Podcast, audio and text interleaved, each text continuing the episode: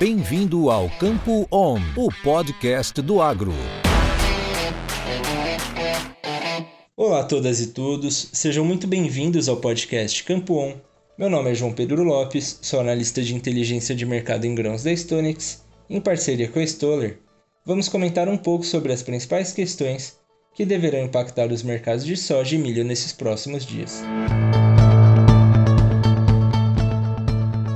última semana, tivemos a divulgação dos relatórios de oferta e demanda do USDA e da Conab. Começando pelo OSD, em relação à América do Sul, a principal revisão foi o corte de 7 milhões de toneladas na safra brasileira de soja, para 127 milhões. Com a menor oferta, o departamento ajustou também a demanda pelo grão brasileiro, com destaque para a redução das exportações para 85,5 milhões de toneladas, contra 90,5 milhões no último relatório. Em relação à Argentina, as produções de soja e milho também foram reduzidas para, respectivamente, 43,5 e 53 milhões de toneladas.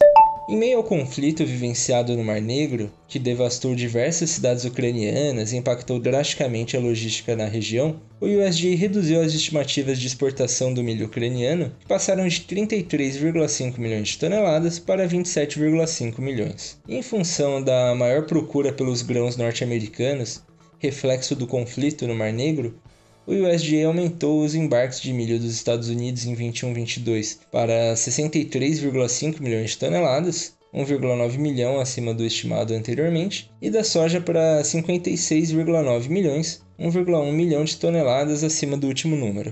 Passando para o relatório da Conab, houve mais uma redução em sua estimativa de produção de soja para 122,77 milhões de toneladas, volume 1,6 milhão de toneladas acima do número da Stonex. Com isso, a companhia vai confirmando as expectativas de perdas acentuadas na safra brasileira. E com a oferta menor, a Conab também segue apostando em uma queda da demanda. Consumo doméstico foi reduzido para 46,4 milhões de toneladas. Em relação à primeira safra de milho 21-22, a companhia trouxe mais um leve corte de 100 mil toneladas em relação ao mês passado, com a produção ficando em 24,33 milhões de toneladas. A segunda safra foi estimada em 86,15 milhões, aumento de 100 mil é, no comparativo mensal.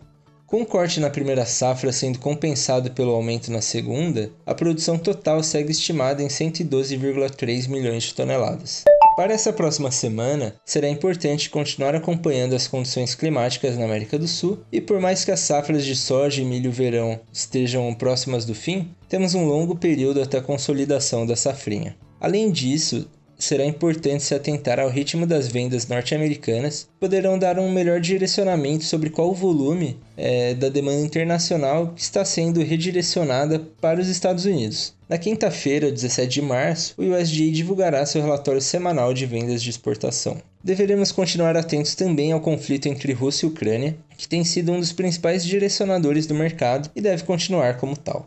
Por fim, ontem, a Argentina anunciou a suspensão temporária do registro para a realização de novas exportações de farelo e óleo de soja, medida entendida como um passo prévio ao aumento dos tributos sobre as exportações, chamadas lá de retenções, que passariam de 31% para 33%, mesmo patamar da taxação sobre as exportações de soja. Não se sabe ainda até quando as exportações serão interrompidas e quando a nova alíquota entrar em vigor, mas será um ponto importante que, e que deverá ser acompanhado, já que deverá trazer grandes impactos para o mercado. Bom, por hoje é isso. Obrigado a todos.